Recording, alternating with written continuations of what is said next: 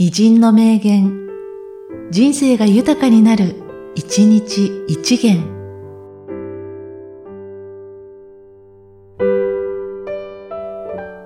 5月23日、佐藤八郎。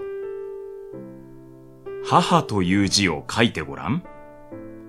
優しいように見えて難しい字です。格好の取れない字です。痩せすぎたり、太りすぎたり、歪んだり、泣き崩れたり、笑ってしまったり。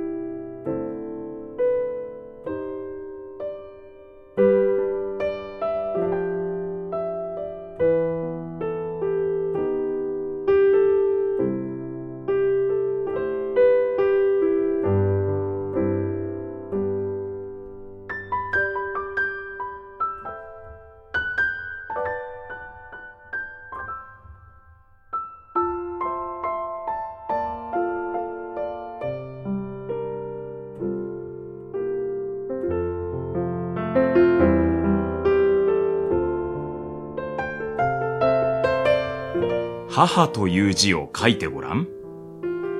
優しいように見えて難しい字です。格好の取れない字です。痩せすぎたり、太りすぎたり、歪んだり、泣き崩れたり、笑ってしまったり。